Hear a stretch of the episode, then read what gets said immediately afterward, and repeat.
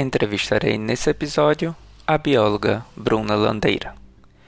Bruna é formada em Biologia na Universidade Potiguar, possui mestrado em Neurociências no Instituto do Cérebro da Universidade Federal do Rio Grande do Norte, com sanduíche no Helmholtz-Zentrum, na Alemanha.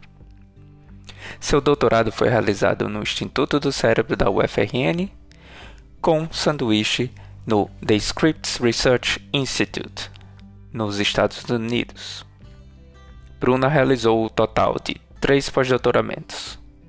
E hoje ela é pós-doutora no Instituto Pasteur de Lille, na França. Bruna vai contar sua trajetória acadêmica e científica dentro e fora do Brasil.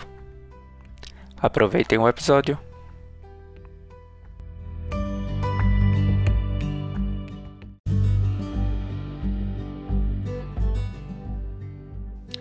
Bruna!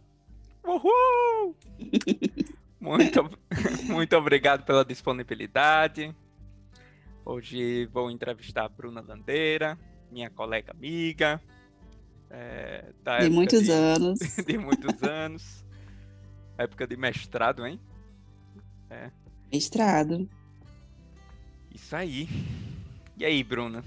Qual era sua cabeça quando você era adolescente? No ensino médio? Como é que era Bruna então, como aluna? Ah, eu era uma boa aluna. Eu era aquela aluna que sentava na primeira fileira, que fazia anotações de tudo. E isso mudou ao longo do tempo. eu devo dizer, porque é, existia muita cobrança, assim. Então, eu via de um pensamento de que eu tinha que estar sempre estudando, sempre ocupada para ser uma boa profissional no futuro. E aí a gente pode desenrolar essa história de como que isso aconteceu e como que isso gerou um burnout para mim durante o mestrado. E me fez repensar muito de como que eu via assim a minha carreira, a minha profissão, meu modo de estudar, sabe? Mas eu era aluna CDF realmente assim. Você tinha preferência por disciplina ou você era aquele aluno que tirava 10 em tudo e o que viesse você ah. matava? Eu sempre gostei de biologia, por isso que eu cursei ciências biológicas, mas intencionalmente eu, eu preferia a parte mais de biomédica, assim, sabe? Então, por exemplo, no meu primeiro vestibular eu tentei para medicina porque eu queria muito trabalhar com neurociências. E eu achava que a única forma de trabalhar com neurociências era sendo médica, né? Sendo neurologista. E aí eu tentei, e acho que por questões até emocionais, assim, eu fiquei muito doente uns dias antes, aí eu passei muito mal. Eu lembro que no último dia da prova, eu passei a prova, assim, vomitando na sala dos fiscais, assim, eu tava bem mal. E aí, obviamente, não passei é, eh, para medicina. E aí foi bem no ano que começou o ProUni e ninguém sabia muito bem como funcionava. Me inscrevi ali no último dia e aí eu consegui uma bolsa de 100% numa universidade particular. E aí eu fui, chegou a hora de escolher os cursos, né? Aí eu fiz, aí, aí não tinha medicina naquela época, eu fiz, coloquei, ah, vou colocar aqui biologia. Aí, em segundo lugar, eu coloquei letras, porque eu gostava muito de inglês também. Aí depois eu coloquei administração, coloquei uh, direito, coloquei coisas assim, bem aleatórias, assim, né? A, perdida. E aí eu passei para a primeira opção, que foi biologia. E aí, quando eu comecei a cursar, foi quando eu descobri que a gente poderia estudar neurociências sem ser neurologista. E eu, ah, achei meu caminho. E aí eu continuei na biologia. Mas essa, esse sentimento de meio perdido, isso é bem comum. Isso aconteceu comigo também. Eu fiquei em dúvida entre direito, farmácia, biologia. Então era coisas bem é, diferentes, de áreas, né? De áreas completamente diferentes. Mas e acaba, às vezes eu fico é... pensando se eu tivesse se eu tivesse colocado em primeira opção, sei lá, letras, o que, que eu estaria fazendo da minha vida, né? Assim, qual que teria sido o rumo? Pois é. Já parou para pensar nesse tipo de coisa? Eu já, às vezes eu fico viajando assim, tipo, será que de alguma forma eu ia voltar para neurociências? Ou talvez não, talvez eu fosse feliz, é, não sei, sendo professora de letras, não sei. Pois é. reflexões. Aqui, no Instituto aqui, eles têm uma área fortíssima de, de linguagem. Linguagem e neurociência. Então, tem uma galera de formada em letras, formada na, na área de estudo de língua, que vira neurocientista no final, né? Então não é pois é uma. É. Não, é uma, não seria uma coisa improvável pra... de acontecer. E se parar para pensar, neurociências é uma coisa tão abrangente que eu acho que, não sei, a maioria das profissões daria para fazer um link, né?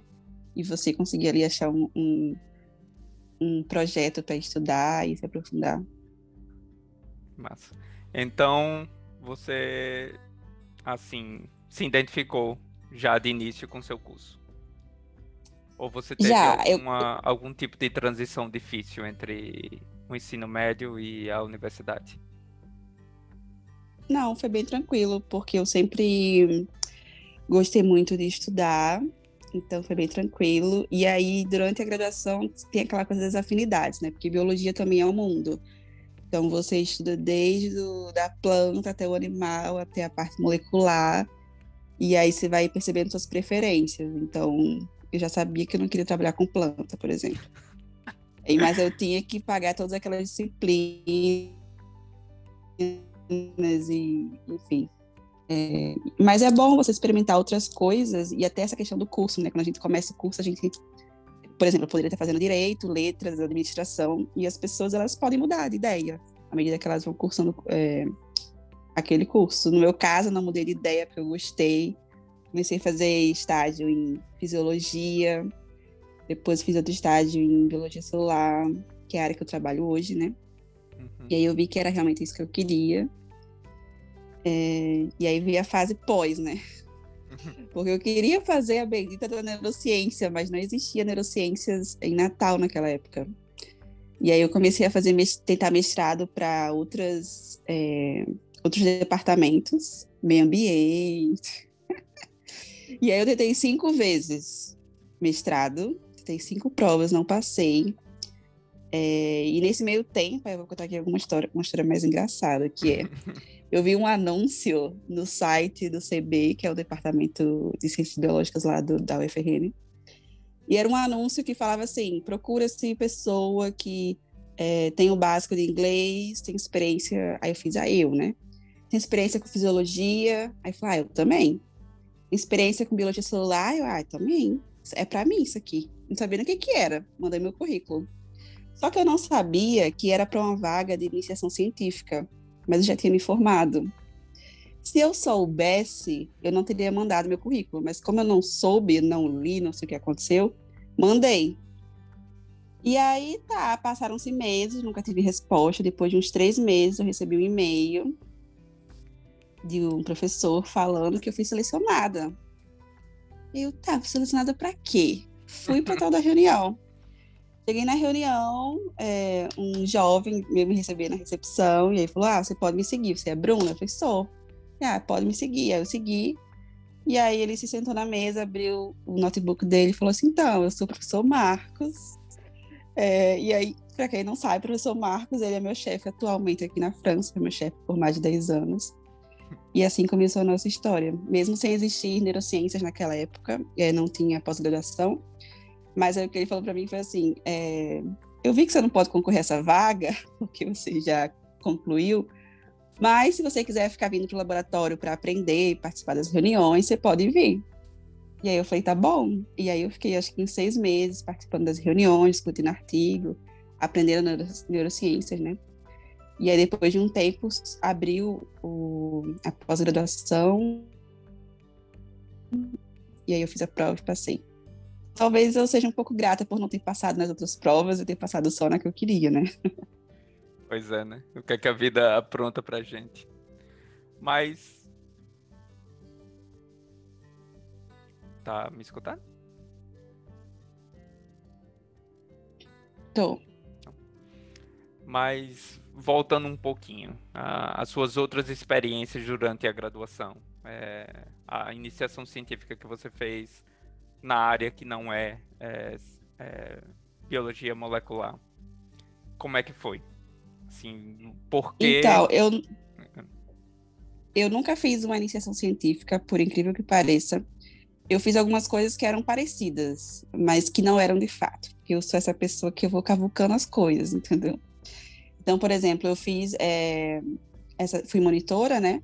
E aí tinha um laboratório que era de biologia celular e molecular, que não tinha nada para ser monitor, não tinha iniciação científica, não tinha nada.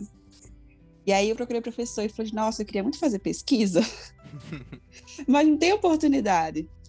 E aí conversei com ele, falei de algumas ideias que eu tinha.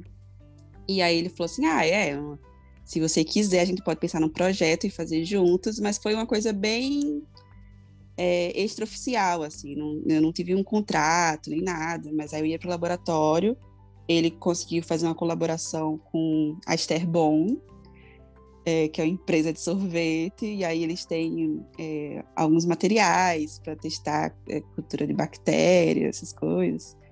E aí a gente fez uma colaboração com eles, e eles, parte do experimento a gente fazia coletas no laboratório da universidade, e parte com, em colaboração com a Esterbol.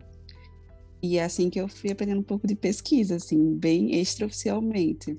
Massa. Então, sua, As suas características de empreendedora já começaram bem é, no início da sua carreira, né?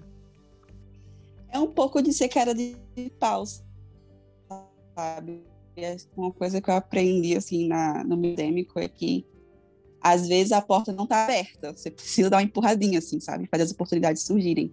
Então eu sempre fui a pessoa que ia no laboratório do lado para ver o que estava acontecendo e pedia para aprender.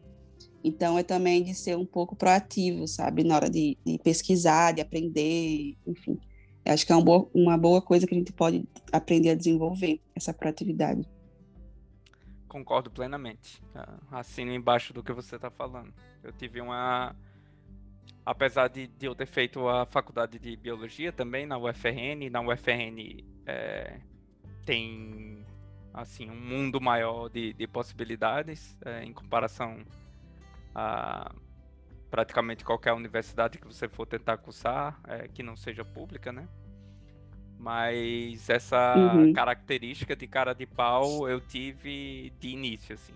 É, segunda semana de aula, eu tava batendo na porta da, de quem foi minha primeira orientadora para fazer pesquisa. Pô, eu queria me associar ao laboratório. na segunda semana de aula, não tinha nem cursado a disciplina dela, nem nada. E foi assim que eu comecei. É, e fiquei dois anos nesse laboratório por insistência. Mas é, é, é, uma, uma ótima dica para se dar para quem está ouvindo e para quem está nessa fase é, da, da graduação, né? De ser cara de pau, porque o não você já tem. O que você vai procurar é o sim. E cada sim que você Exatamente. receber vai abrir um, um mundo de, de possibilidades para você. Mas as pessoas, elas têm muito medo do não, né? Então elas deixam de tentar porque pensam, tá, mas isso não der certo, e se a pessoa dizer, disser não. Mas se a pessoa te falar um não, tudo bem, não precisa, não precisa encarar o não como um bicho de sete cabeças, sabe?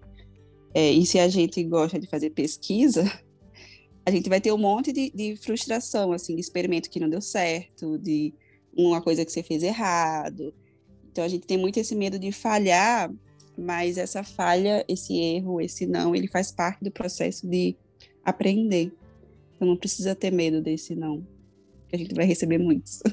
Pois é, exatamente. E você continuou com o mesmo tipo de mentalidade do ensino médio para graduação? Será aquela mesma aluna CDF que ficava estudando tudo que tinha que estudar ou você aproveitou a, também a outra parte da, da vida acadêmica?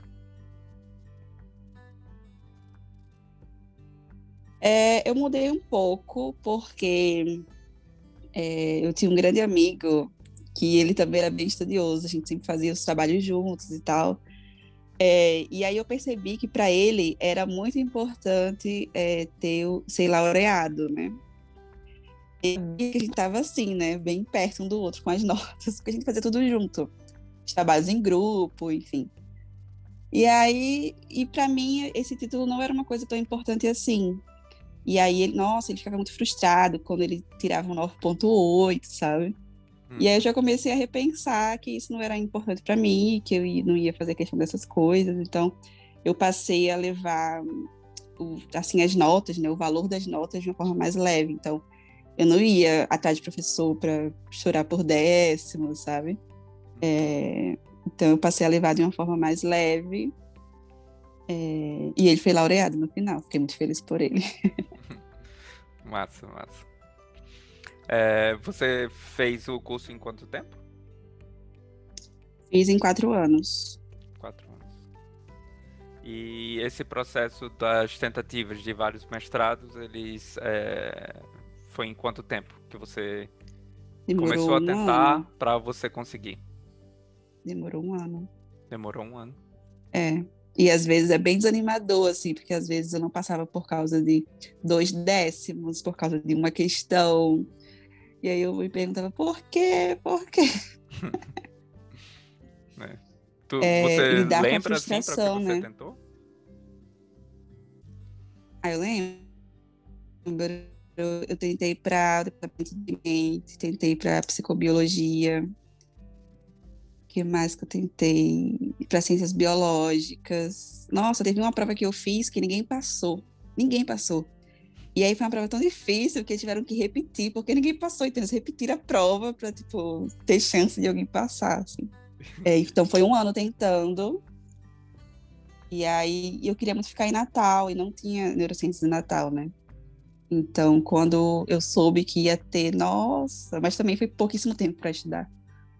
Eu soube, é, quando o edital abriu, acho que em 30 dias já ia ter a prova, então foi bem corrida. Mas eu já estava estudando antes, né? Eu já estava indo para o laboratório, mesmo sem saber que ia ter a prova, então eu estava lendo artigos. É, então eu estava mais ou menos preparada, né? Apesar de que a prova foi bem difícil. Uhum. Então você fez diretamente o mestrado no Instituto do Cérebro? Na época era o INEUS, né? Instituto Internacional de Neurociências, Edmond e Lili Safra. Entendi. Então você chegou a fazer a pesquisa lá naquele primeiro é, prédio? Isso. Comecei lá e terminei o mestrado no Instituto do Cérebro. Massa. E nesse peguei... meio tempo eu fui para a Alemanha, né? Eu peguei essa mesma transição. É, foi? ah, então como é que foi a, a experiência na Alemanha? Você já foi no primeiro ano do mestrado? Como é que foi? Fui no segundo ano do mestrado. Entre Como o primeiro é que você e segundo ano. Essa assim. oportunidade? Assim. Ai, gente, outra história engraçada, porque eu tava vendo no computador e meu chefe chegou e falou assim: E aí, como é que tá o seu inglês? Do nada, assim. Aí eu falei: Ah, tá. Tá aqui. Ele dá para sobreviver? Eu falei: Dá. Aí ele foi embora. Daqui a pouco ele voltou e ele fez: você já pagou suas disciplinas obrigatórias? Aí eu, não sei. Depois eu olho. Aí ele, não, olha para mim agora, por favor. Aí eu olhei, eu, ah, paguei. Aí ele, tá. Aí saiu. Ele voltou com um post-it assim. Mas então, é, você vai para Alemanha nesse mês. A gente pega a sua bolsa daqui, converte para euro, que não vai dar nada. Mas aí vai ter uma professora lá que vai pagar a sua hospedagem e aí vai dar para sobreviver. E aí eu pensando em que momento ele vai perguntar se eu quero, né? Mas obviamente eu queria. E aí eu fui sem bolsa específica de mestrado, eu fui com a bolsa minha do Brasil. Que naquela época, quando converti, ainda dava alguma coisa, né? Hoje está mais uhum. difícil. E aí, mesmo assim, era bem pouco o valor. E aí a professora de lá pagava a hospedagem. É, e eu passei é, nove meses lá.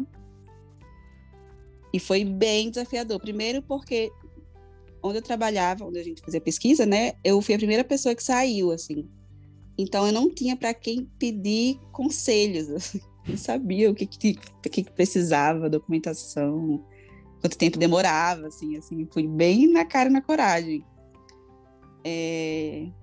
Mas aí eu conheci um, um o Léo, que me recebeu lá na Alemanha, ele foi um anjo, assim, para mim. Nossa, ele me explicou tudo. E eu não falava alemão, nem tive tempo de me preparar para falar alemão. Então, também foi com meu inglês, assim, bem básico, que melhorou muito depois que eu fui para lá.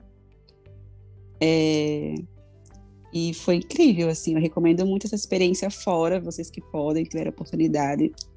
É uma experiência não só acadêmica, assim, que vai para o seu currículo e tal, mas é uma experiência de vida, assim, você, nossa, você volta muito mais maduro, você volta valorizando pequenas coisas que você não dava importância antes, sabe, assim, você aprende a se virar, então vale muito a pena. Você também passou por uma experiência assim, né, de fazer coisas é. fora. E também foi na Alemanha, o choque, o choque de cultura, é...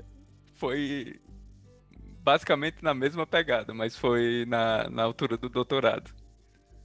É, eu também, eu, eu também não. No caso, eu estava sem bolsa no Brasil, os três, três primeiros meses, até que a Adriano, meu supervisor do doutorado, ele chegou, tem essas duas possibilidades aqui, dá para fazer uma visita técnica na Alemanha, é, e depois tem essa possibilidade aqui de fazer um sanduíche ou na Alemanha ou, ou na Suécia. Aí, ah, pai. Estudei no cursinho de inglês. Tá, consigo me virar. Quando eu cheguei lá. é. o inglês que eu achava que eu tinha, eu não tinha. Né? Então foi uma aventura. E é como você disse, é, concordo plenamente com você. É uma experiência de, de vida muito, muito legal. Muito desafiadora, Sim. mas também quando você releva as coisas, é, você consegue absorver é, é, a parte positiva da, da aventura. É muito aprendizado, né? E é muito aprendizado de uma vez só. Pois é. E aí foi com a Alemanha que eu fui nessa pegada. Tipo, eu fui para um laboratório que era bem competitivo, assim. Era um laboratório bem grande. E aí todo mundo trabalhando loucamente. Eu fiz, nossa, preciso mostrar que o meu valor. Então eu vou trabalhar também loucamente. E aí eu dormia só cinco horas por dia para fazer os experimentos darem certo, porque eu tinha pouco tempo. E aí, final de semana não tinha, era trabalho, lazer não tinha, sabe? E aí eu fiquei nesse ritmo um tempo até que eu desmaiei no metrô. E aí tive que pagar 1.200 euros. Caralho. E aí fiz vários exames, e aí os médicos falaram que eu não tinha nenhuma doença e tal, mas é porque eu tava num ritmo que eu não tava respeitando o meu limite, né? E aí eu fiz, tá. Então, se essa não é a forma de ser produtiva, qual é a forma de ser produtiva que eu não tô sabendo? E aí eu comecei a pesquisar por conta própria sobre algumas estratégias para aplicar, para me planejar, enfim, é, gestão do tempo. E aí eu comecei a aplicar na minha vida e me ajudou muito porque viria a acontecer a seguir.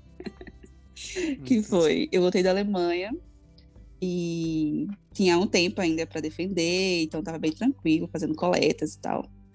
E aí meu chefe chegou para mim e falou assim: então, Bruna, tem um grant que eu quero concorrer. É, e para isso eu preciso de um aluno com mestrado defendido. Aí eu, tá. Só que ele não tinha ninguém com mestrado defendido, né? E eu fiz, tá, parabéns. Pode escrever. Aí ele, então, mas só que tem que ser para 30 dias. o quê? E aí ele me propôs de defender em 30 dias.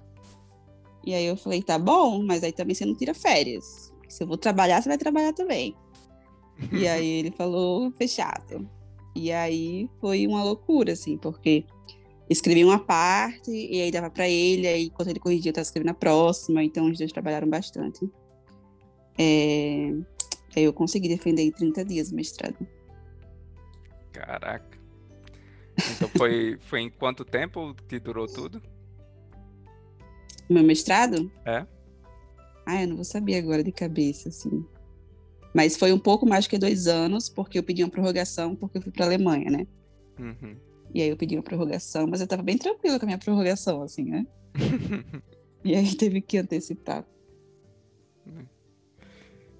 E você defendeu o doutorado, o mestrado, no caso, com o que você fez na Alemanha ou foi à parte?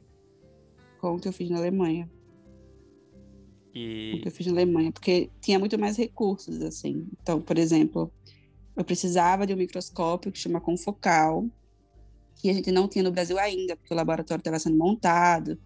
E aí eu tinha isso na Alemanha. Então, é, fazer pesquisa lá é, muito mais rápido, porque eles têm muito mais recursos, né? muito mais dinheiro. Uhum. É... E como, é, como era sua rotina? O, o que é que você fazia e qual era o, a temática do, do seu trabalho? Na Alemanha? Isso. É... O seu mestrado na Alemanha. Na Alemanha eles têm uma, uma pegada um pouco diferente, assim, de horário. Então, por exemplo, 5 da tarde não tem mais ninguém no laboratório. Então, eles, eles levam muito em consideração a vida pessoal, de você ter o um tempo para você curtir sua vida pessoal, que é uma coisa que no Brasil é bem diferente, assim. Geralmente no Brasil eu trabalhava até 6, 7 horas, mas eu sou uma pessoa vespertina. Então, eu preferencialmente prefiro começar a trabalhar tipo 10 horas. E aí eu vou até um pouco mais tarde, porque eu sou mais produtiva nesses horários. É... E aí, é, com meu chefe, eu tive sempre muita flexibilidade em relação ao horário, tanto na Alemanha quanto é, no Brasil, de horário que eu vou começar a trabalhar, ou até que horas eu vou começar a trabalhar. Então, foi muito bom porque eu conseguia respeitar os meus horários. Apesar de que, quando eu cheguei na Alemanha, eu estava nessa coisa frenética, né? De, tipo, trabalhar incansavelmente. Mas depois que eu entendi, eu comecei a pegar esse ritmo, assim, de começar a trabalhar um pouquinho mais tarde, ficar um pouco mais tarde, porque era quando eu me sentia produtiva. Uhum. E aí, é, lá na Alemanha, tanto quanto no Brasil, eu trabalhava com é, modelo animal de camundongo. Na Alemanha, eu trabalhava com transgênico, que no Brasil, na época, não tinha ainda no meu laboratório, mas gente, com essa colaboração a gente conseguiu trazer para o Brasil esses animais transgênicos. É, então, basicamente, a gente usava um modelo genético para estudar o desenvolvimento do cérebro. Então, no desenvolvimento do cérebro, a gente tem é, uma célula chamada de progenitor, que dá origem a várias outras células. E uma dessas células que ele gera são os famosos neurônios, né? E existe duas grandes teorias assim nas neurociências. Uma é de que esse progenitor ele consegue gerar todos os tipos de célula que ele quiser e que ele é autossuficiente para isso. É ele que determina quem ele vai gerar, quando ele vai gerar. E tem uma outra teoria que diz que, na verdade, não é bem assim, que as coisas externas ao progenitor, as outras células, o contato entre as células, as interações, elas influenciam no que, que esse progenitor vai gerar, se vai ser o neurônio, ou se vai ser um astrócito, ou se vai ser outra célula. E aí tem essa, esse grande debate nas neurociências para provar quem que está certo. E aí meu projeto foi sobre isso, assim, para mostrar como que o meio das células pode interferir no que o progenitor vai gerar. Então, eu estudava muito sobre é, desenvolvimento do cérebro, mas é, eu sempre fui uma pessoa que participei de outros projetos, eu sou muito, eu gosto de pensar de forma colaborativa. Então, eu também participei de outros projetos que estudavam moléculas como CREB, por exemplo. Depois, durante o doutorado, eu fui para projetos que era com Zika vírus, é, em relação ao desenvolvimento do cérebro, né, é, durante a gravidez. Também estudei é, um pouco sobre retina, então a gente estudou o modelo de glaucoma, que é uma doença neurodegenerativa da retina, né? A pessoa ficando, é, vai perdendo a visão de forma irreversível, a gente propôs uma terapia gênica para isso. Também estudei uma técnica de reprogramação celular, que é quando você pega uma célula que é bem geralzona, assim, bem comum, e aí você coloca os genes nessa célula, para essa célula super expressar esses genes. E aí, com isso, você consegue transformar essa célula geral numa célula específica. Então, por exemplo, no glaucoma tem uma célula que morre, é, e a gente queria resgatar essa célula, digamos assim. Então, com esse tipo de terapia gênica, que é reprogramação celular, a gente consegue fazer isso. Então, eu não fiquei num projeto muito específico, porque eu sempre colaborava com outras pessoas. É, então, consegui estudar várias coisas, assim. Isso tudo no mestrado? Não, isso mestrado e doutorado. Hum. Doutorado tinha épocas que eu estava assim, com cinco projetos. Colaborando com cinco pessoas. E para manter sua sanidade mental, depois que você teve esse episódio na, na Alemanha, foi uma época que você mudou imediatamente a sua rotina ou você demorou um tempo refletindo sobre e o que é que você fez para atingir eh, um equilíbrio maior? Eu já mudei imediatamente porque foi um, um impacto assim para mim, né? Então a primeira coisa que eu fiz foi dormir o que meu corpo pedia, a quantidade de horas que meu corpo pedia. É, eu sou uma pessoa que eu gosto de dormir. E aí eu passei a não trabalhar final de semana, a não ser que. É, assim, eu trabalhava com grávida, né? Que trabalha com grávida, às vezes não pode escolher hum. a hora do experimento, a hora do parto. e aí, eu, às vezes eu precisava no final de semana, mas assim, eu sempre tentava, quando eu podia planejar, eu planejava de uma forma que o final de semana fosse livre. Tentava deixar as noites também livres. E aí, é assim, é deixar livre realmente se, se desconectando e não, tipo, ah, vou passar o final de semana, mas você tá lá respondendo todos os e-mails, resolvendo os pepinos de laboratório, ou escrevendo, sabe? Não, é realmente se desconectar. Então, tempo para descanso, tempo para sono de qualidade, é, me alimentar bem, porque aí quando você também trabalha muito, você não tem tempo para cozinhar, comer coisas saudáveis. Então, passei a me cuidar melhor. É, e acho que a principal coisa é questão de planejamento, assim, sabe? se planejar de forma que você não não trace metas fora fora da realidade. Então eu colocava assim mil coisas para fazer no dia. E aí, se eu, das dez coisas que eu coloquei, eu fazia nove, eu ficava frustrada, assim, tipo, ah, eu não completei minha meta. Uhum. Mas aí, às vezes, eu colocava uma meta que é inatingível, assim, sabe? Então, eu comecei a me planejar de forma que eu colocava poucas tarefas por dia, é, colocava espaçamento entre as tarefas, então eu conseguia fazer pausas, que é super importante, é, e fazer de uma forma mais realista, assim. Acho que isso ajudou muito. Você chegou a trabalhar o seu corpo também? Fez algum esporte, alguma atividade física? Naquela época, não. Eu sempre fui uma pessoa super preguiçosa para exercício. então, me demorou muito tempo, assim, para ter disciplina, para esporte, exercício. Foi uma coisa que eu incorporei, o que, uns quatro anos atrás, assim, que de fato eu comecei a, a prestar mais atenção nisso. É, e, e, veio por questão de saúde, né? Fui fazer uns exames, aí minhas taxas estavam super altas, assim. Os hormônios estavam, nossa, super descontrolados. E aí eu fiz, não, eu vou, eu vou perder 20 quilos. Mas eu não vou, eu não vou perder 20 quilos de forma louca. Então, eu fiz metas realistas. Então, eu fiz, não, é, vou perder um quilo por mês. E aí, eu vou perder aos poucos. E aí, no primeiro mês, eu perdi uns dois ou três quilos, que o primeiro mês sempre é mais fácil.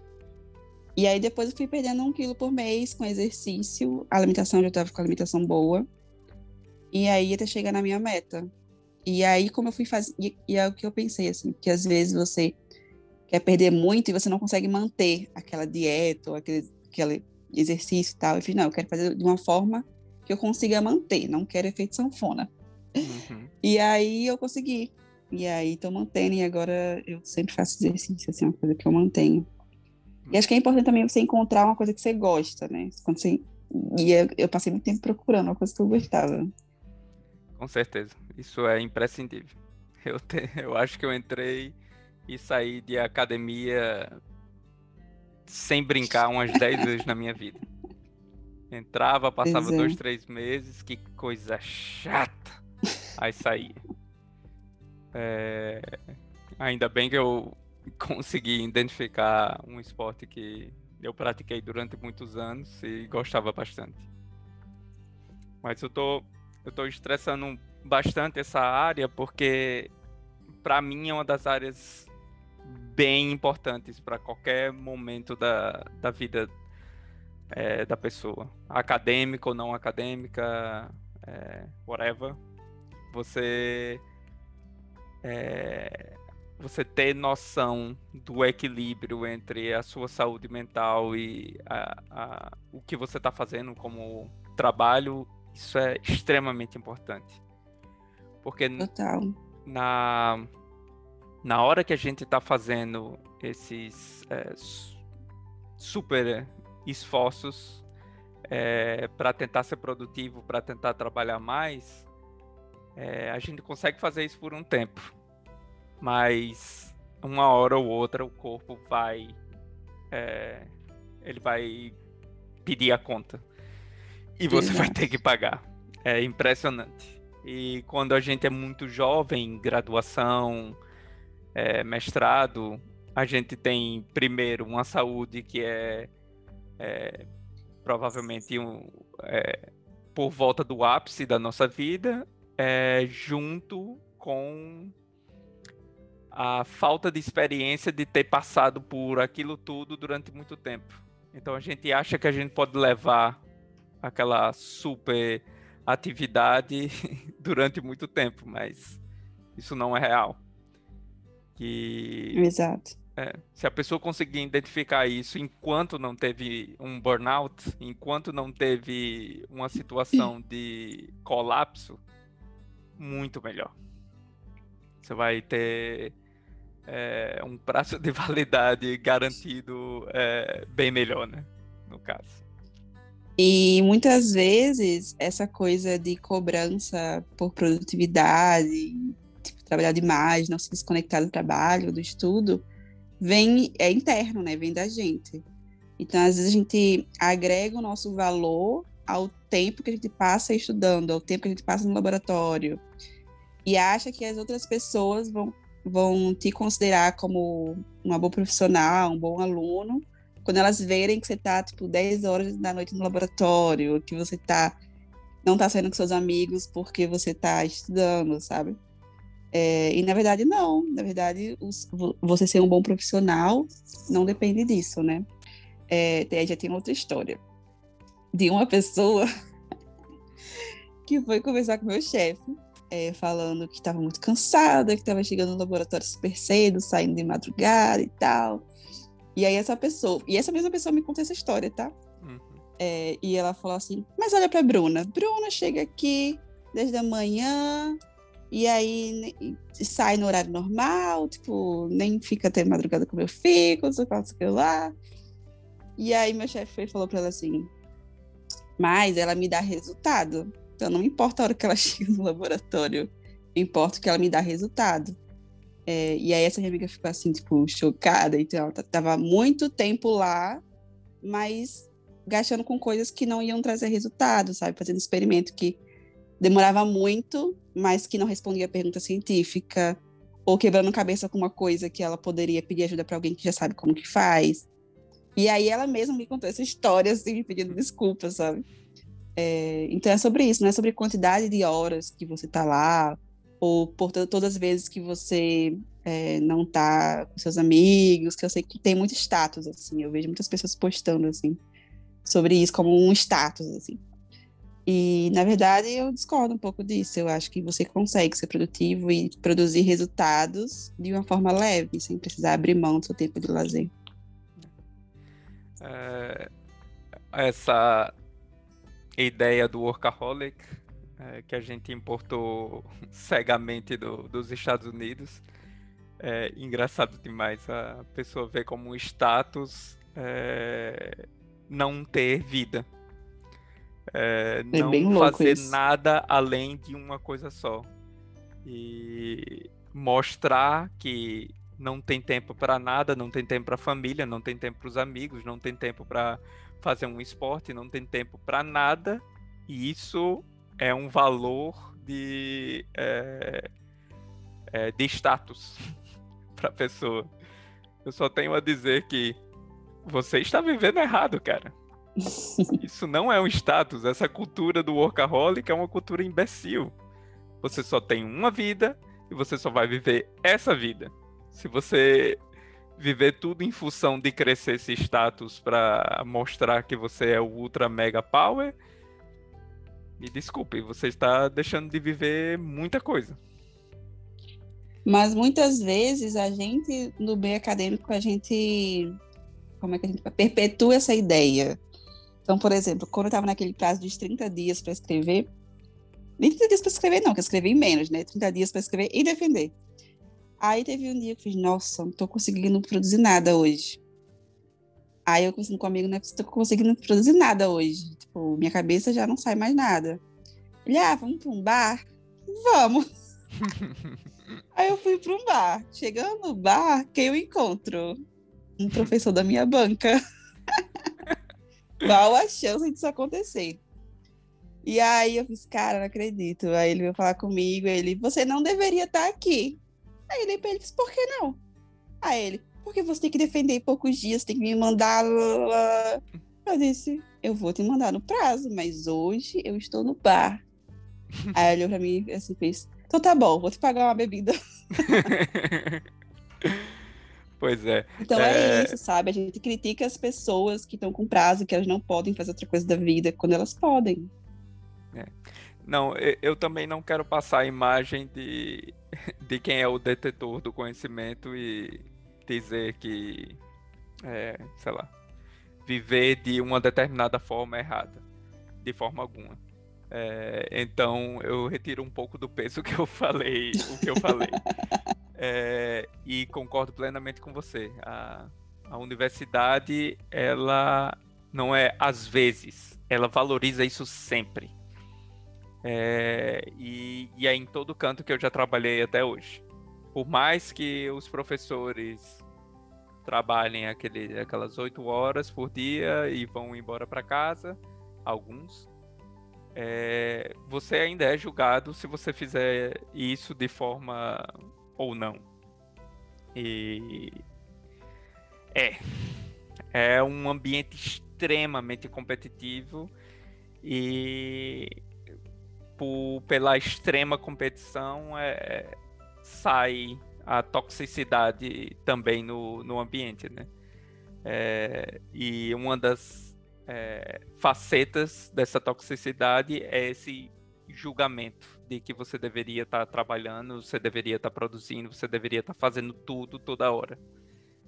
E é, realmente você tem um, você sente pressão isso dos seus colegas, você sente pressão disso dos seus superiores é, ou dos colegas dos superiores. Então requer também uma uma força de vontade e um, uma certeza do que você está fazendo muito forte para você enfrentar é, todas essas influências, né? Sim geralmente a gente só se encontra nesse momento quando a gente tem essas, esses eventos de, de burnout, de, é, de chegar no limite, de chegar perto do limite. Pois Sim, é. mas não precisa ser assim, né? Não precisa ser assim. Não deveria ser assim. Uhum. É. E é, já para dar um spoiler do, do final, é, e a academia não é o único lugar que você vai, vai poder fazer ciência. É, Exato. E, e, a academia não é o único caminho. A academia tem essa aura de ser o último é, o, único caminho, até por um pouco de autoproteção. Uhum. Mas não é isso. E coloquem isso na cabeça de vocês. Se vocês não quiserem esse tipo de ambiente, é, porque dependendo da onde você tiver a experiência que você tem, você tem vários várias alternativas para é, para poder continuar fazendo pesquisa, para poder continuar fazendo ciência. Exato, pouca gente sabe disso, né? Porque quando a gente entra, por exemplo, graduação, mestrado, doutorado, todas as pessoas que a gente olha assim de perspectiva de futuro, tipo, o que, que eu quero ser? Todas elas são professores da área acadêmica, assim, professores universitários. E a gente acha que esse é o único caminho. É. Mas, por exemplo, ir para a Alemanha me fez perceber que não é o único caminho. Foi a primeira vez que eu ouvi falar sobre indústria, assim, que eles tinham possibilidade de trabalhar na indústria, trabalhar em empresas que, que contratam cientistas ou que contratam pessoas para escrita científica. E eu não, não sabia dessa possibilidade, né? Que não existe só fora do Brasil, mas no Brasil também existe empresas assim. Então, existem outros ambientes que. outras oportunidades, outros caminhos de carreira. Pois é. é eu queria muito ter, ter tido essa informação quando eu estava me formando. É, porque muitas escolhas também que você faz na temática de, de pesquisa, nas técnicas que você está utilizando, se você tiver isso no seu horizonte, você também pode se programar, não só. Para se desenvolver academicamente, mas também para construir uh, o seu currículo para oportunidades fora da academia, né? E eu Inclusive, consegui, é, eu consegui escolher a dedo a mim, toda a minha formação é uma coisa que é praticamente inútil fora da academia. Então eu fechei minhas portas sem saber que eu estava fechando. É, então é importante é, prestar atenção nesse tipo Planejar tipo a carreira. É. E para quem tiver interesse sobre isso, eu dei uma aula sobre isso, sobre oportunidade na indústria. Se vocês tiverem interesse, vocês podem me mandar uma mensagem lá no Instagram, que eu mando para vocês o link da aula. Massa. E aí eu falo de vários cargos que existem, o que você precisa fazer, onde você acha, etc. Eu vou colocar no, na descrição do, do seu episódio é, tá o link do seu Instagram. Show. Mas agora, doutorados. Como é que foi? Onde você fez? E o que você fez? Eu continuei no Instituto do Cérebro para doutorado, ainda em neurociências. E, e aí, a gente, eu sou cheia das histórias, né? E aí, meu chefe chegou para mim um dia e aí falou assim: então, tem um cara lá na Califórnia que tá fazendo uma coisa muito legal e tal. O que, que você acha de ir para lá? Eu acho maravilhoso. Aí eu fiz, espera eu, eu fazer, ter, terminar os experimentos aqui, que aí eu mostro para ele o resultado e a gente faz uma proposta de colaboração. Aí meu chefe falou, tá bom. Aí passaram-se dois dias, ele fez, então, já falei com o cara, você já pode ir, vamos começar a ver os documentos. Eu, como assim? Aí ele falou assim, e aí vem a, história da história, que ele falou. Então, mandei e-mail para ele, e aí ele não respondeu. E aí eu fui, mandei outro e-mail falando assim, então, se você receber e-mail anterior, então eu tô mandando de novo. E aí o cara não respondeu o segundo e-mail, fiquei chocada. E aí respondeu e falou assim, ah, desculpa, que eu não respondi, não sei o quê. Então, aí ele falou que dava certo, vamos conversar e tal. E aí fui para Califórnia, para um instituto chamado The Scripps Institute, também é um instituto muito bom lá. ano ou Não, eu fui acho que no terceiro ano, terceiro ano acho que eu fui. Uhum. A gente, eu sou péssima de memória, posso estar falando tudo errado aqui. o importante é que você no meio do doutorado foi na Califórnia. Eu fui. Com certeza não foi no último ano, porque tinha uma regra que não podia ser no último ano. E aí, cheguei no laboratório lá, era assim, cada um com seu fone de ouvido, cada um com sua bancada, cada um com seu kit de pipetas, cada um com seu computador, tipo, uma coisa bem individualista, sabe? Gente, eu não vou sobreviver aqui, eu preciso falar com as pessoas. Hum. e aí eu fiz, como que eu vou quebrar essa barreira, né? E aí eu ia, de vez em quando, aí alguém tava fazendo alguma coisa, aí eu cutucava a pessoa assim, e aí, posso ver o que você está fazendo? Aí a pessoa tinha que fazer o quê? Tirar a luva, para tirar o fone, para me escutar, colocar a luva de volta. E aí eu fiz tanto isso que as pessoas fizeram o quê? Passaram a não usar mais fone de ouvido. então eu mudei a cultura do laboratório. Mas tem que ter um pouco de cuidado na hora de fazer isso, para você não ser a chata, né? Então eu fui com cuidado aos poucos, demoraram alguns meses para isso acontecer. E aí as pessoas, cada um almoçava na sua bancada. Aí eu disse, ai, gente, vamos almoçar comigo, eu tô sozinha. Aí as pessoas iam almoçar comigo. Depois de meses de laboratório, eu descobri que existia happy hour. A cada 15 dias, eu acho. E eu não sabia, porque ninguém do meu laboratório participava. Eu só descobri quando chegou a hora da nossa vez de organizar. Assim, não, gente, pelo amor de Deus, não, não faz isso com uma brasileira que gosta de uma festa. E aí eu passei a chamar eles para ir para os outros happy hours, para a gente interagir com os laboratórios. Então, acho que o grande desafio foi quebrar essa barreira de é, que eu entendo de individualidade, cada um precisa do seu espaço, mas as pessoas também precisam se comunicar, né? E aí eu fui, obviamente, em outros laboratórios vizinhos, e chegava lá, me apresentava, posso aprender o seu experimento. E aí aprendi tanta coisa que depois eu trouxe para o Brasil, sabe? É, então foi bem interessante. E por, por as pessoas verem que eu estava aberta a interagir, colaborar e tal, convidado para participar de um artigo, então fiz vários experimentos é, que rendeu publicação. Então foi bem interessante, assim. E aí depois meu chefe é, pediu, queria que eu ficasse lá mais tempo, né? o chefe de lá. O chefe de lá. Então ele gostou do meu trabalho. E aí só que aí, por, por questões de visto, assim, nossa, foi, foi uma coisa, viu? Porque pelo meu contrato, eu tinha um tipo de visto que tinha uma lei da universidade com o estado que eu não poderia renovar. E aí meu chefe fez várias reuniões para mudar a lei. Diga aí, me senti importante. mas aí não deu tempo, eu tive que ir embora. É, mas uma coisa que me marcou muito foi porque depois eu, eu pedi uma carta de recomendação para ele. E aí ele escreveu na carta que as coisas de habilidades técnicas e tal. Mas aí ele falou sobre a minha capacidade de interagir com outras pessoas de laboratório e que eu tornei o ambiente mais leve. Eu fiquei, nossa. E, e tipo, ele nunca tava lá e ele percebeu, sabe? Então eu fiquei feliz por isso. Essas cartas de recomendação de vez em quando surpreende, né? A é. minha de. A minha que eu peguei.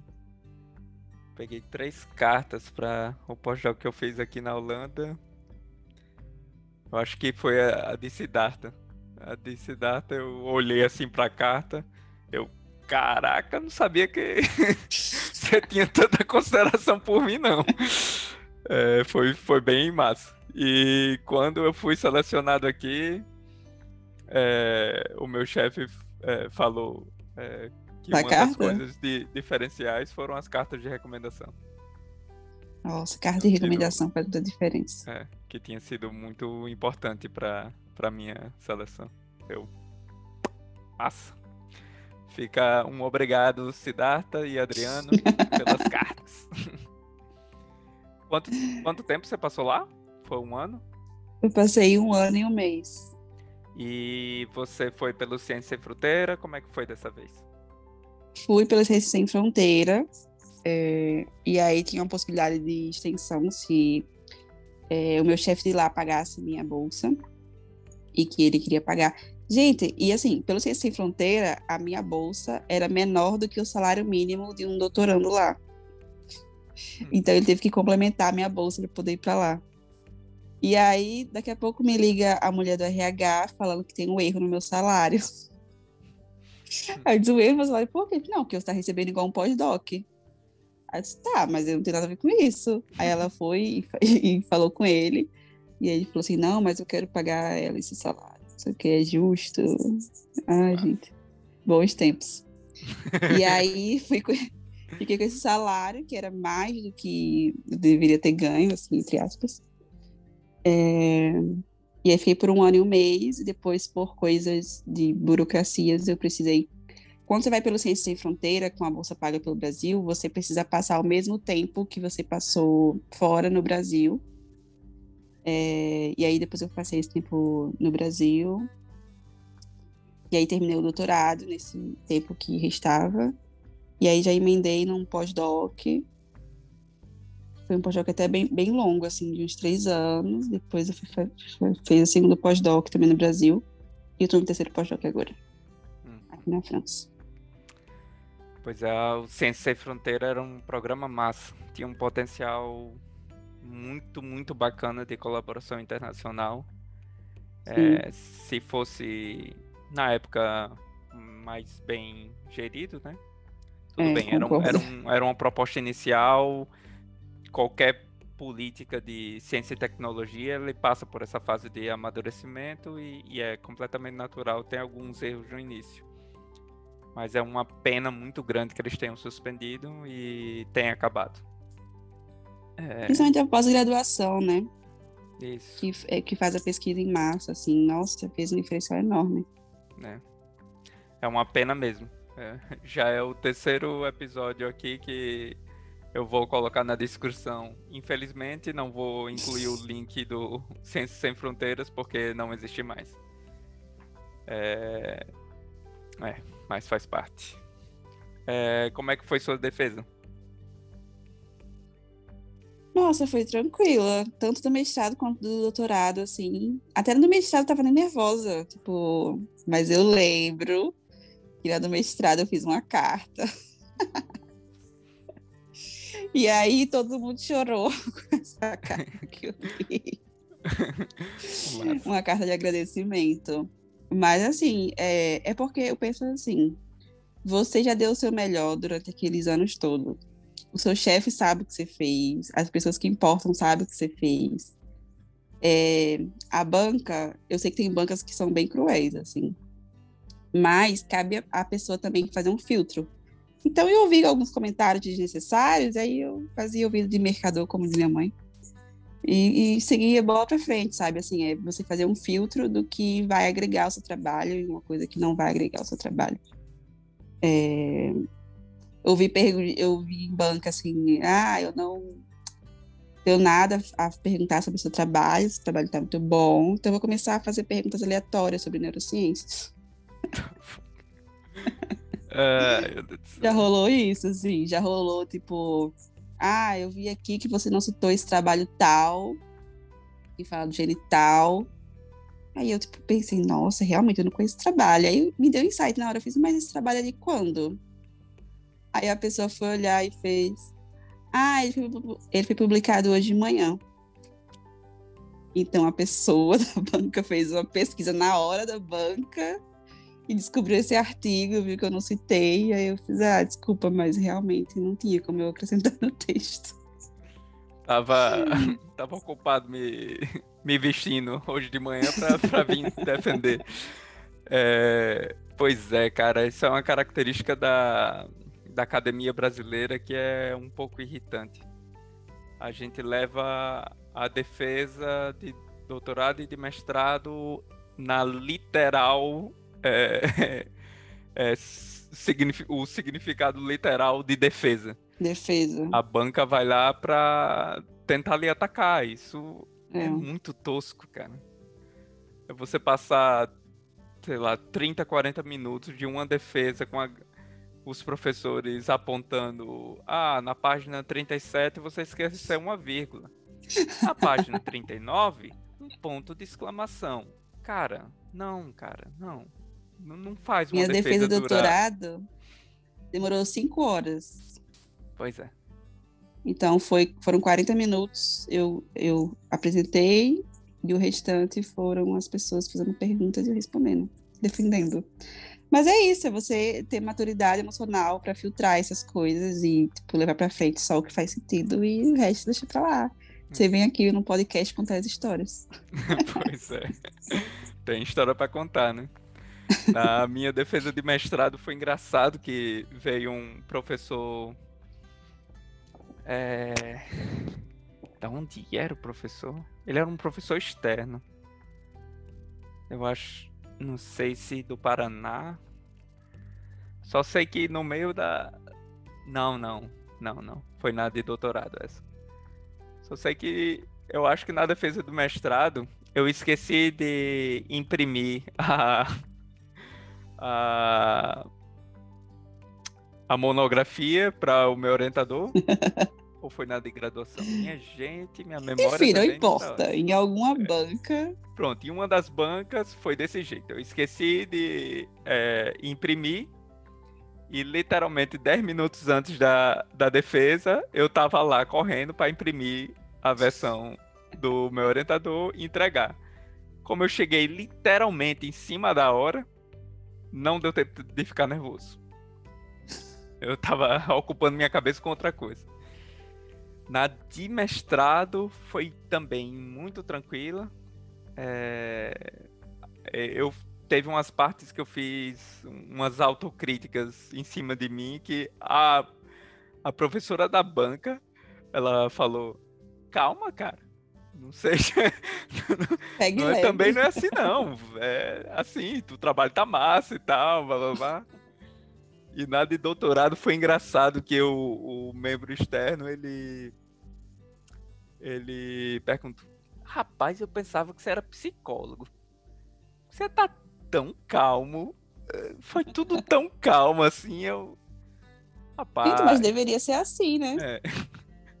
Eu, aí, um, um, o, eu acho que o slide final que eu coloquei na apresentação foi coisas que eu fiz fora da academia.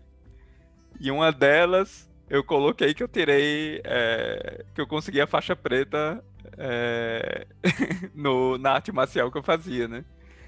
Aí o rapaz, eu tô acostumado a levar murro na cara de, de gente com uns 20, 30 quilos a mais que eu. Não é vocês com blá blá blá que vai que vão me deixar, vão me tirar do sério não. Então para mim é tudo tranquilo aqui. Ele começou a rir. Mas é, tem que é, tem que relevar. É. é. claro que é um momento importante da sua vida, você estudou vários anos para aquele momento, mas eu acho que não é só aquele momento que vai resumir toda a sua história, assim, toda a sua trajetória, que ali eu vejo mais como um ritual de passagem, assim, porque o, o que você já fez é, é, é o conjunto, não dá para resumir no momento só, né? É. E tem como eu adoro... ser muito legal. Tem como ser muito legal. Tem não tem como, como ou tem? Tem como ser muito legal. Tem. tem como ter umas discussões massa, porque é uma galera que tá vindo só pra discutir o seu trabalho. Então, dependendo da banca, a minha banca de doutorado foi muito legal. Eles, a gente bateu papo sobre, sobre tudo. É, e bateu papo. Eu não, eu não defendi, eu não, não tava sendo atacado.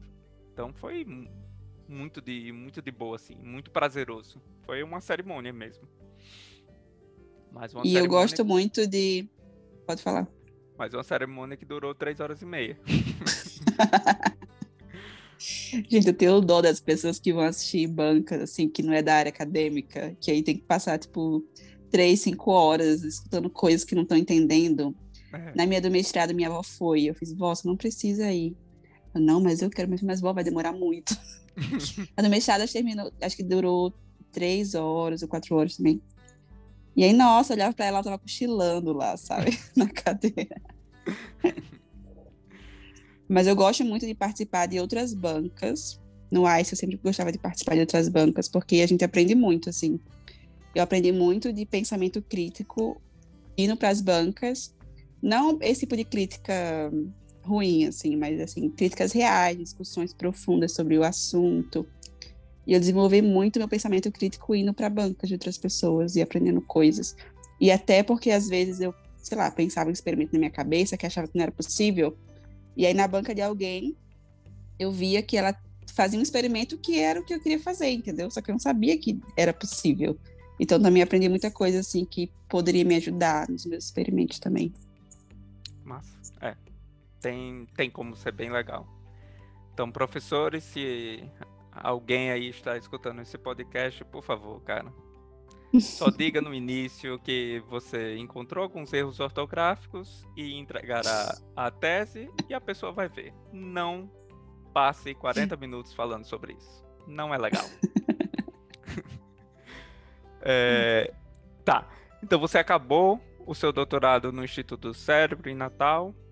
E como veio a oportunidade de fazer o pós-doutorado? O seu primeiro já veio em seguida, na verdade. Se eu estou me lembrando bem, a bolsa chegou e aí eu defendi para ter essa bolsa de pós-doc.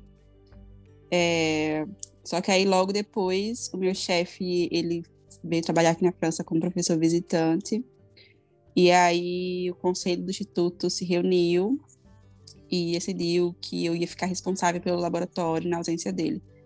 Então, quando tinha os pepinos, eu resolvia, é, ajudava os alunos dele de uma forma mais próxima. Então, aprendi muito, assim, sobre isso, sobre gestão, é, sobre resolver burocracias, apelada, né? É, foi um período de muito aprendizado. E aí, isso, acho que esse pós-doc durou uns três anos. E aí, logo depois, quando minha bolsa ia acabar, é, um outro professor, que é o Richardson, me propôs para trabalhar com ele. E ele é uma pessoa incrível, assim, ele, ele, é bem oposto do meu outro chefe anterior, assim, meu outro chefe, Marcos, ele é bem calmo e tal. E Richardson é ligado no 220, assim, e eu fiquei, nossa, como que vai ser essa, essa experiência? Mas foi muito incrível, assim, nossa, eu, é uma pessoa que eu admiro muito, assim, conhecendo ele mais de perto. E eu fui para um laboratório que é totalmente diferente do que eu fazia eu trabalhava com biologia celular e molecular antes, né? E o laboratório dele é, é, um trabalho, é um laboratório que trabalha com PET clamp, eletrofísio, assim. Então foi totalmente diferente. Foi no meio da pandemia. Nossa, mas foi muito legal a experiência. Mas logo em seguida surgiu essa oportunidade de vir para a França, que na verdade não foi a primeira vez que eu tive essa oportunidade, a primeira vez que é, surgiu, eu não quis, porque eu queria ficar no Brasil. É, mas aí os investimentos começaram a cair no Brasil para ciência, as oportunidades nunca apareciam.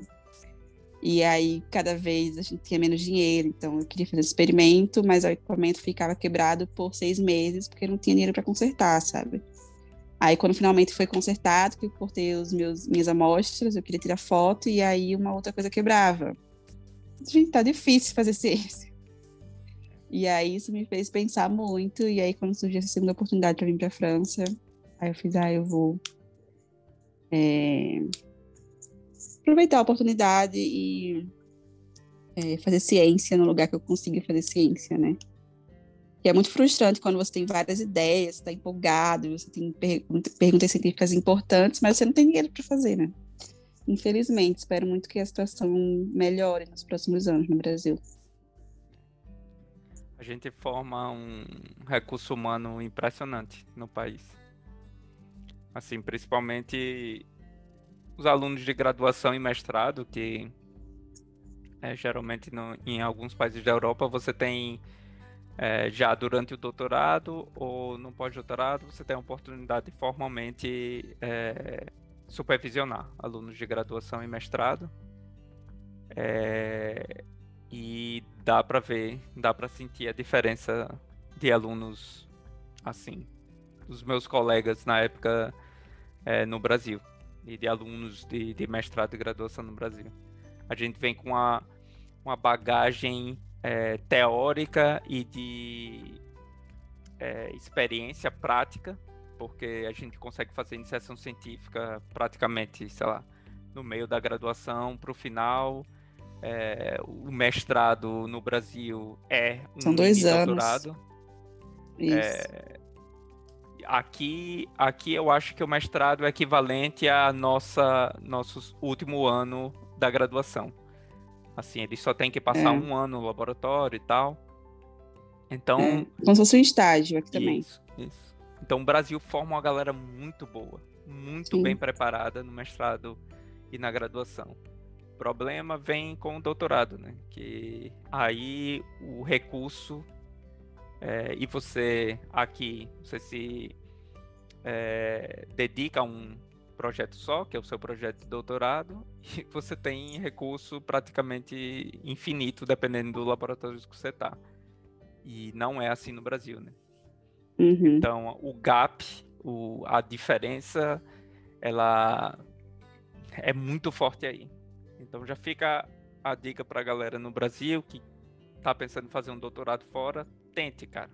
Tente que sua formação provavelmente é do mesmo nível ou até melhor. Ou até você tem muito mais experiência do que o pessoal aqui. Eu vou dar uma dica extra.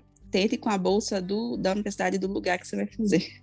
Exatamente. Porque se você for com bolsa do Brasil, você vai ter que fazer igual a mim. Você vai ter que voltar e passar o mesmo tempo no Brasil. Então, caso você queira, sei lá, depois fazer um pós-doc no exterior, você não vai poder, que você vai ter que voltar. Ou se você já conseguiu um emprego, você não vai poder, que você vai ter que voltar. Infelizmente, eu queria muito que as condições no Brasil tivessem melhores, a gente pudesse incentivar as pessoas a ficarem no Brasil. É muito triste ver que pessoas tão bem capacitadas, são treinadas com dinheiro público por tantos anos, mas depois elas não têm mercado para ser absorvida. E aí elas vão para o exterior. É o que a gente chama de fuga de cérebros, né? Isso. É. Mas dá meio que para fazer o Robin Hood e as avessas. Né? Nas avessas não. Dá, dá para dar uma de Robin Hood também. Você fazer um doutorado fora, é, absorve o, di o dinheiro Sim. e os recursos que eles têm, Sim. volta para o Brasil em algum momento melhor, é, com mais recursos, com dando para fazer alguma coisa e traz toda a experiência que você teve fora, né? Sim. Então, isso é bem, é bem importante. E eu acho que estamos numa época que isso é bem válido. Você sair, é, mesmo com intenção de, de querer ficar no Brasil, mas sair para voltar. Sair para adquirir conhecimento, experiência e depois volta para aplicar no, no Brasil. Uhum. Você tá gostando da França? Tô gostando. E, é, ai, gente, a primeira vez que eu vim pra França, eu vim a turismo. E aí as pessoas, elas não me respondiam na rua, porque eu falava inglês, né? E aí eu fui para Paris, só para deixar claro. E aí eu fiz, gente, eu nunca vou morar na França. Meu Deus, essas pessoas vão me odiar, porque eu vou pedir informação, a pessoa me ignora. E, tipo, eu não vou aprender uma língua para ir para um país, não vou fazer isso. E cá estou pagando a minha língua. Mas eu estou numa cidade chamada Lille, que, nossa, desde que eu cheguei aqui, as pessoas são muito amigáveis, assim, sabe? Tipo, todo mundo se esforça para falar inglês, mesmo que eles não tenham inglês bom, assim, sabe? E, e são muito receptivos e respondem as minhas perguntas. então, eu tô gostando muito. É uma cidade que fica aqui no norte. É... E já tô adaptada. Hã? Fronteira com a Bélgica. Fronteira com a Bélgica, exato. Bem pertinho ali em vários lugares, né? É bem bom de viajar quando essa pandemia passar. Estou é, no processo de aprender francês ainda. Então, como a princípio eu estava meio resistente, eu não investi muito no francês. Mas agora que já passou a fazer adaptação, que eu estou gostando, aí agora eu estou aprendendo francês, assim, me dedicando mais. Uhum. E se você puder fazer tipo um resumo comparativo das suas experiências nos Estados Unidos, na Alemanha e na França. É, o que é, qual é o ponto positivo e qual é o ponto negativo de cada experiência que você teve? Nossa. Ah, é porque assim, tudo depende também do tempo que você está na sua vida, né? Então a Alemanha para mim foi assim a descoberta. Então se eu fosse hoje para a Alemanha eu estaria contra a mente, a experiência seria diferente. Mas a Alemanha para mim foi assim o meu grande desafio, porque eu estava lá sozinha num lugar que eu não sabia a língua. Então assim, foi a questão de enfrentar meus medos assim, para evoluir. É, ponto negativo, eu diria que é o mau humor dos alemães durante o inverno. Durante o inverno. Ponto positivo. Mas na, na, no verão as pessoas mudam o humor e é muito nítido, assim, tipo, como as pessoas mudam. Ponto positivo da Alemanha, nossa, tem tanta coisa boa lá, comida boa, cerveja boa, as pessoas são muito legais, assim, apesar desse mau humor, assim. Mas uma vez que você quebra a resistência, as pessoas são muito legais. É, e o lugar muito bom de visitar e tal. Estados Unidos. Estados Unidos. Eu não posso falar Estados Unidos no geral, porque todo mundo fala que a Califórnia é um outro Estados Unidos. Assim. É muito diferente. Então, é, eu, eu, fui com muita resistência assim, de pensar que esse é um lugar ultracapitalista, as pessoas todas comendo McDonald's todos os dias. E a Califórnia é o oposto disso. Nossa, cheguei no laboratório assim, com um prato de macarrão e eu me sentia um, um peixe fora d'água, assim, que era todo mundo com salada. Esse gente, e as pessoas correndo nas ruas, fazendo exercício físico, surfando, e eu, é muito diferente, assim, a realidade. É, então eu gosto muito do estilo de vida, assim, na Califórnia, as pessoas levam a vida de forma bem leve, gostam de exercício, de natureza, cuidam do corpo, da saúde, e uma coisa que me surpreendeu bastante. Ah, acho que meu lugar favorito no mundo, acho que eu diria que é a Califórnia, assim, ganhou meu coração, de verdade. Ponto negativo, acho que é um pouco isso, assim, das pessoas serem um pouco individualistas. É, então é, é difícil, assim, você quebrar essa barreira de fazer amizade. Na Alemanha também foi difícil fazer amizade. É, mas na, no Estados Unidos foi um pouco pior, assim, para quebrar essa barreira. E as amizades que eu fiz eram todos brasileiros. Uhum. Então foi lá, é, assim, é uma resistência real, assim. Na França, é, pontos positivos. Ai, gente, a comida é maravilhosa, né? que dizer dos vinhos franceses. e aqui tem muito. Os franceses sempre dizem isso, que aqui tem todo tipo de ambiente. Então, se você gosta de montanha, tem montanha, tem lago, tem praia, tem. Enfim, tem tudo que você quiser visitar, você encontra aqui especialmente em Lille, as pessoas são muito amigáveis, uma coisa que me surpreendeu positivamente. A parte negativa, eu diria que As pessoas julgam bastante aqui, assim. Então. Julgam? É, julgam. Então as pessoas estão sempre observando é, seus erros e elas falam na sua cara, sabe? Que você tá fazendo uma coisa que você não deveria e tal. Uhum. Então isso trava. Então, por exemplo, às vezes eu tô com um grupo grande de franceses e eles têm vergonha de falar inglês na frente dos outros franceses, porque eles sabem que os franceses vão julgar o inglês mal falado ou erro. E aí, quando eles estão só comigo, eles se sentem à vontade para falar inglês, porque sabem que eu não vou julgar, porque eu sou brasileira. Então, o francês é, é julgador, assim. tu já aprendeu a falar em francês? Rapaz, tá pagando minhas contas? Não, né? Então, tome conta da sua vida. Mas eu não ligo para julgamento, então eu tô tranquila. Mas eles ligam muito para esse julgamento. Mas assim, em todo lugar vai ter pontos positivos, pontos negativos. É, e assim, a minha experiência não vai ser igual à sua, nem a da outra pessoa. E acho que independente vale a pena essa experiência no exterior, se for possível para vocês. Vale muito a pena. E para finalizar, assim, é, os recursos que você teve para fazer a pesquisa foram equivalentes ou um desses laboratórios tinha muito, muito, muito mais dinheiro? Não, os Estados Unidos, os Estados Unidos tinha muito dinheiro, muito dinheiro, assim. E eles achavam que não. Então teve e assim, a rapidez, né? Então, se eu queria fazer uma, um experimento amanhã, eu ia lá no site, comprava hoje, amanhã estava na minha bancada o reagente. Era nesse nível, assim. Uhum. E para quem não entende muito de pesquisa, no Brasil você pede um reagente você espera meses. Então, assim, era muito diferente. E aí, nossa, e eu tinha muita liberdade, assim, de pedir coisas, eu queria testar, eu tinha uma ideia hoje, eu fiz, ah, eu quero testar como que vai ser esse experimento, eu ia lá e comprava. E aí cada um tem, tem os, os, seus equipamentos, sabe? Enquanto que no Brasil você tem que dividir com 15 pessoas, tem que fazer rodízio. E lá era, nossa, era fartura, assim, o sonho tinha uma sala que era o estoque. Então você abria a sala e você pegava o que você queria. e no Brasil é um controle, assim, se você quer pegar uma coisa, você tem que ir lá para uma pessoa assinar um papel que você está pegando a quantidade.